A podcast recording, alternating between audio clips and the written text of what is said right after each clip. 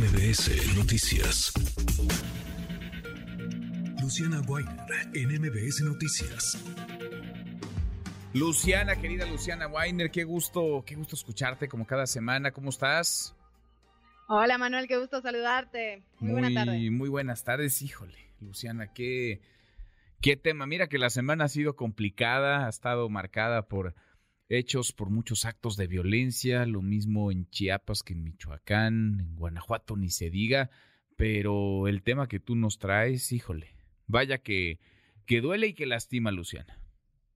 Ha sido una semana complicada en efecto, Manuel, y este tema es realmente brutal y creo que no ha tenido la relevancia que se necesita, ¿no? no ha cobrado la relevancia pública que merece. La explotación sexual infantil no como un acto aislado de violencia en las escuelas, sino como un acto sistemático del crimen organizado. Durísimo. Es un durísimo. Es durísimo, es durísimo. Luciana, escuchamos tu trabajo y lo platicamos. Claro. México ocupa uno de los primeros lugares en la producción de material de explotación sexual infantil. La Oficina de Naciones Unidas define al material de explotación sexual como cualquier representación visual o de audio de niños y niñas sometidos a actividades sexuales o comportamientos eróticos grabados, producidos o publicados. En 2021, la Oficina de la Defensoría de los Derechos de la Infancia, la ODI, elaboró el reporte Es un secreto, en el que se reveló una relación entre el abuso infantil en escuelas con la presencia de redes de delincuencia organizada. La Asociación Civil tiene registro de 25 casos de niños y niñas víctimas de violencia sexual sistemática, de acuerdo con ciertos patrones identificados. Los patrones que se indican y los que son más importantes y que hemos identificado es que la mayoría de las víctimas de violencia sexual son alrededor de entre 3 y 5 años. Dentro de esta violencia también está la participación de múltiples personas agresoras, es decir, no es un agresor y una víctima como tal, sino que dentro de todo este sistema existen agresores que incluso están este dentro de esta red y que participan en la comisión de estos delitos, ¿no? No, algunos hacen violencia física, otros violencia sexual, otros solo comparten información, entonces es una red de, de agresores para realizar esta, este tipo de violencia. Dos años después, la ODI volvió a hacer un análisis detallado de la situación.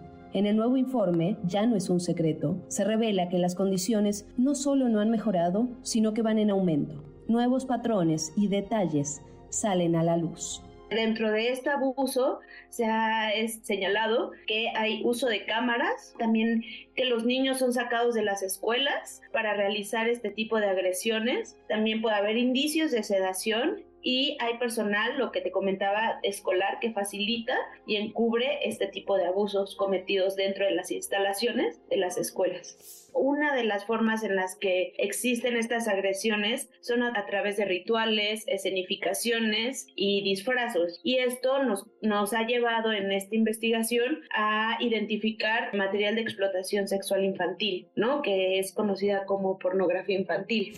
Entre los hallazgos de la ODI está que de 37 casos que fueron identificados con posibles coincidencias en patrones para el reporte, solo fue posible conocer mayor detalle de lo referido por las víctimas en 18 escuelas. En 17 se denunciaron actos de encubrimiento. En 16 se reportaron a múltiples adultos presentes durante el abuso. En 13 se agredió a las víctimas en grupo y en 4 se narra el uso de disfraces durante este abuso. Creemos que existen varias redes de delincuencia organizada que están trabajando de, esta misma manera y que existen patrones muy específicos que nos dan a entender que no es nada más de manera aislada, sino es, es algo que está bien configurado. La ODI ha pedido a las autoridades e instituciones educativas que adapten sus protocolos de respuesta a casos de violencia sexual de acuerdo con los estándares internacionales.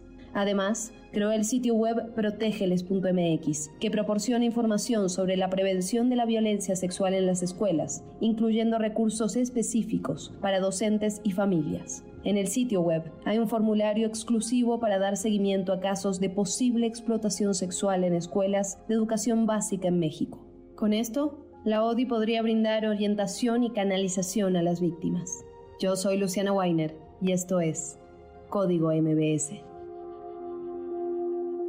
Qué, qué duro, Luciana, porque como dices, hay más allá de casos aislados, hay eh, una constante y hay en la gran mayoría de las ocasiones eh, impunidad porque no hay protocolos, porque no hay castigos, porque a veces ni se les cree a las niñas, a los niños, porque a veces se le cobija también al agresor.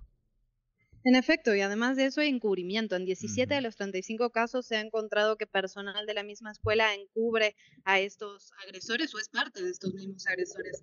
Además hay otro punto que la ODI hace hincapié y creo que todos deberíamos, que tiene que ver con la Secretaría de Educación Pública, que no atiende estos casos y cuando llegan a la Fiscalía las investigaciones se hacen de manera aislada, niño por niño, niña por niña, en lugar de ver cómo está operando el patrón, la red. Claro. Claro, claro. No sé si quiera si haya protocolos, Luciana, en, la propia Secretaría, si sepan cómo, cómo actuar, eh, ante quién actuar, eh, qué medidas tomar, no solamente para con los maestros, maestras, con el personal administrativo, con las niñas y los niños, con los padres de las niñas y los niños. Pues en efecto, y justamente la ODI lo que quiere hacer es trabajar en conjunto con las autoridades para mejorar estos protocolos, para hacerlos eficientes y para que sean realmente algo que funcione adentro de las escuelas. Es muy complicado, de hecho la ODI llega a esto porque es la misma fiscalía la que los busca por un caso particular en una escuela en el 2015, si no me equivoco, que veían demasiados, demasiados casos de abuso en una misma escuela y ahí es donde empiezan a investigar. Entonces las autoridades son quienes los contactan pero ahora están absolutamente desvinculados y ni siquiera pueden hacer las investigaciones de la forma que hay que hacerlas, viendo el patrón completo y no solamente los casos individuales. Pues pones el acento donde tiene que estar. Luciana, gracias como siempre, muchas gracias. Manuel, muchísimas gracias. Bonito fin de semana. Igual para ti, muy buenas tardes.